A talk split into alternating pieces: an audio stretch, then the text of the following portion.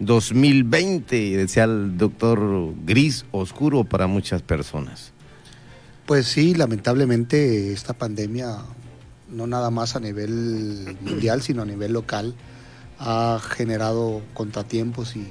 dificultades y pérdidas lamentables en, todas las familias, en mayor o menor medida. Eh, esta pandemia nos ha afectado a todos y lo que tenemos que hacer es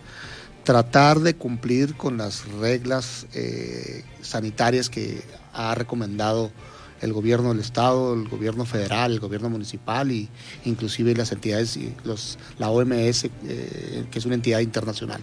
Sana distancia, lavado de manos, cubrebocas, eh, cada una de estas reglas de alguna otra manera ayudan e influyen a poder minimizar el impacto de esta pandemia, porque aunque haya vacuna, eh, lamentablemente no va a haber las suficientes como para que en un corto tiempo eh, esté inmunizado toda la sociedad mexicana. Esto va para largo y, en ese eh, entender debemos de seguir sumándonos a las acciones de gobierno. Si bien es cierto que es una responsabilidad del gobierno el tema de la atención de la pandemia, es muy cierto también que la ciudadanía somos corresponsables en este tema cuidándonos o, dejándonos de cuidar. En de frente en Baja California Sur, el expresidente de Coparmex, Fabricio González Rodríguez, hoy ¿qué le faltó al gobierno en sus diferentes órdenes? ¿Qué cumplió y qué incumplió, Fabricio, según tu punto de vista? Mira, pero muy buena pregunta. La verdad que es una pregunta para un análisis fuerte y, objetivo. Eh, hay que reconocer en cada nivel de gobierno, tanto federal, estatal y municipal que ha habido acciones que han fortalecido sus programas, pero también ha habido grandes pendientes o grandes eh, desaciertos también. En el tema federal, el manejo de la pandemia, todos creemos y coincidimos en que les ha faltado eh, ser eh, más transparentes, tener una mejor estrategia, corregir estrategias también. O sea, no te puedes casar con una estrategia cuando empiezas a ver que los resultados que esperabas para ella no son los, los que tú vaticinaste. Y obviamente que no se puede vaticinar en una pandemia qué va a pasar, pero recordar que en voz del, del subsecretario Gatel, eh, considerar que 60 mil muertas, eh, muertes en el país iba a ser un desastre y a 123 mil que llevamos, no, no reconsiderar que es un doble desastre y seguir en la misma estrategia creo que eh, no, no, ha lugar. Eh, evidentemente el gobierno federal también trae una línea que todos los mexicanos deseamos y que por eso esta cuarta transformación en, en, en, la persona de Andrés Manuel López Obrador llegó a la presidencia y es el combate a la corrupción. Todos los mexicanos estamos hartos de, de ese dispendio y esa mala utilización de los recursos que se vayan a la bolsa de los servidores públicos o de los políticos y, y evidentemente algo que se le debe de reconocer es esa política de de combate a la corrupción. El tema es que ese combate a la corrupción debe ser real, debe ser fuerte y debe ser hasta las entrañas, eh, no solamente de manera aparente y no solamente quedarse en el discurso de barrer las escaleras de arriba para abajo, sino pues, barrerlas de verdad desde el escalón que está hasta arriba, pero hasta el último que está abajo, para que verdaderamente queden limpias. Eh, en, el en, el tema del, del, gobierno del Estado, eh, aquí podemos ver ha habido acciones contundentes, eh, Pedro, en el tema de fortalecimiento al, tema social, en infraestructura eh, educativa, en infraestructura deportiva. Eh, ha habido un tema de infraestructura de esparcimiento, como es el malecón, pero evidentemente todas esas obras deben de traer aparejado un tema de transparencia y rendición de cuentas, donde todos hoy los californianos tengamos certeza que esas obras se han hecho con recursos públicos como ha sido, pero que se han ejercido de manera transparente y de manera, de manera consciente. Eh, evidentemente la sociedad va a seguir pidiendo un mayor refuerzo en el tema de transporte. Hoy lamentablemente seguimos con una ley de, transporte que no se ha modificado, una ley de movilidad que está empantanada en el Congreso, eh, una ley de movilidad que puede dar, que puede ser perfectible y darle la oportunidad a la sociedad paseña, cabeña y de cada uno de los municipios a tener una mayor movilidad. Eh, en el tema del Congreso es un tema verdaderamente bochornoso. Eh, es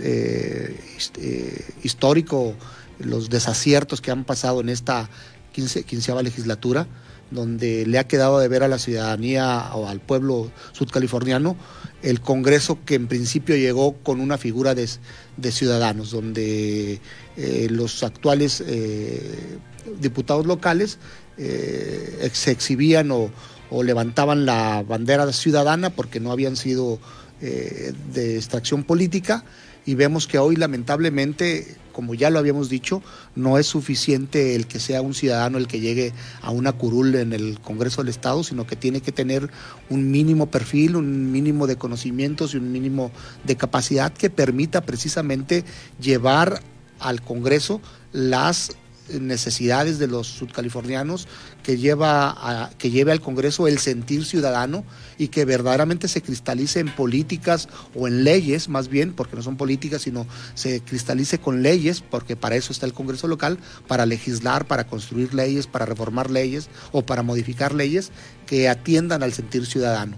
En el ámbito municipal, lamentablemente, seguimos viendo que tenemos eh, una lamentable o precaria administración de los recursos públicos, eh, obviamente con una nómina abultada como, como está en el municipio de La Paz y en la mayoría de los municipios del, país, pues obviamente no puede con el 20% del presupuesto eh, poder atender las demandas ciudadanas o de todo, la, de todo el pueblo. Eh, hay un tema pendiente en recolección de basura, hay un tema pendiente en tema de alumbrado público, hay un tema pendiente en, el tema de seguridad también. Eh, obviamente los ofrecimientos de campaña no se han cristalizado. Afortunadamente seguimos siendo un estado que tiene controlada la inseguridad. Eh, pero obviamente esto, si, si las políticas de coordinación que se han llevado de los tres niveles de gobierno eh, en un momento se, separan o en un momento se descoordinan, valga, valga la redundancia, el tema puede volver a degenerar con temas de inseguridad, como, como lamentablemente hace tres años estuvo sufriendo la ciudadanía y, hoy eh, afortunadamente podemos presumir. Eh, en el tema económico, pues, ¿qué te digo? Todos de alguna otra manera hemos tenido un impacto en la bolsa. Eh, hemos que buscado reinventarnos, hemos buscado eh, adaptarnos a esta nueva normalidad, a esta nueva eh, realidad y evidentemente sigue habiendo un tema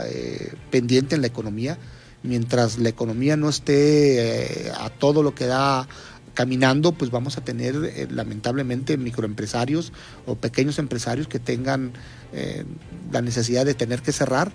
Evidentemente el gobierno federal ha sido omiso en el respaldo a estas pequeñas y medianas empresas o microempresas, que son el grueso de la población eh, de, empresas en el país y que son las que dan el, hasta el 80% de empleo a los, a los mexicanos. Eh, cuando el sector empresarial le, le hizo una propuesta al gobierno federal de apoyos para, para este sector, no, no se habló ni se pretendían que fueran apoyos al sector empresarial, sino que fueran apoyos para mantener la planta productiva, para mantener los puestos y buscar que de manera tripartita una parte el gobierno federal, una parte el empresario y una parte el trabajador pudiera eh, aportar para poder seguir manteniendo estos empleos. Pero no se deja el presidente y, por más que hacen propuestas los empresarios, eh, él trae sus datos sus propios datos. Lamentablemente el presidente de la República pareciera o parece o estoy yo en lo personal convencido que trae un tema de ideología política, pero no un tema de ideología económica. O sea, su cuarta transformación se queda solamente en el ámbito de una ideología política, pero no impacta en el tema económico. Y evidentemente hablar de una ah, abrogación del sistema neoliberal es una falacia, es una, es una retórica porque el principal impulsor, y afortunadamente así lo, así lo fue, y hay que reconocérselo a este gobierno de la Cuarta Transformación, es el impulso al TEMEC. Es México como economía globalizada, sin un tratado de libre comercio con Estados Unidos y Canadá, estaríamos eh, muy, muy posiblemente en las puertas de, de, una economía como la argentina, o una economía como la venezolana, o una economía como la cubana. ¿no? Eh, sin menospreciarlos, pero reconocer cuál es el nivel de economía de estos países. Comparado con México, México tiene la oportunidad de, estar integrado en, un tratado de libre comercio con Norteamérica, ya sea Estados Unidos y Canadá, y ese impulso que el gobierno de la Cuarta Transformación le dio a este tratado hay que reconocérselo también, ¿no, Pedro? Bien, Fabricio, eh, pues los temas tan importantes que tú mencionas aquí, que eh, me voy contigo más por lo que, el empresario eh, piensa, opina, eh, se da cuenta de que pues eh, le queda debiendo el gobierno federal al empresariado mexicano. Definitivamente nos queda debiendo, no porque nos tenga que pagar él, no es el tema, nos queda debiendo porque no hay políticas que vayan a fomentar la micro, pequeña y mediana empresa